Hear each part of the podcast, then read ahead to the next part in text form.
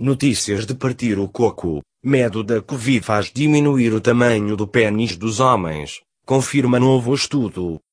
António Gil para Rádio Histórias. Pela primeira vez Ju Cabeça, Instituto de Estudos Fúteis, e Chiquita Reia, pesquisas absolutamente inúteis, fizeram um estudo conjunto, desde que se divorciaram e suas conclusões foram avassaladoras. Eu já tinha notado isso, quando ainda era casada com o Juca, confidenciou-nos Chiquita, não porque andasse a medir o tamanho do coiso dele a todo o tempo, na verdade não gosto de espreitar no microscópio, mas porque notei que ele tinha medo que eu lhe pudesse transmitir o bicho mau nas únicas alturas em que ele tinha algo que se visse, pelo menos com o auxílio de uma lupa, mas sem recorrer ao maldito microscópio. Nesses raros momentos, vi que com medo de ser contaminado, ele não conseguia realmente sair da fase microscópica. Não é que fizesse grande diferença, mas cheguei a dizer-lhe: Fizeste uma operação para remover o dito cujo? É que antes ainda havia uma minhoquinha, agora nem isso.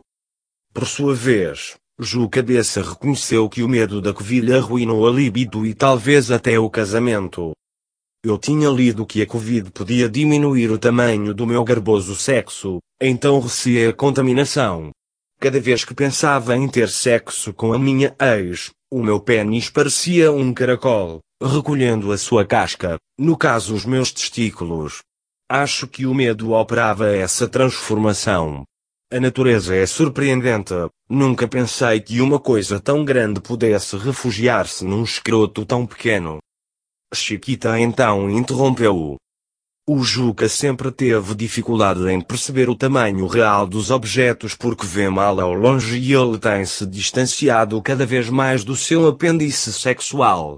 Mas de facto ele tem razão numa coisa, o medo dele desempenhou um papel fundamental na diminuição do seu pênis, coisa que pareceria impossível, já que ele foi sempre minúsculo.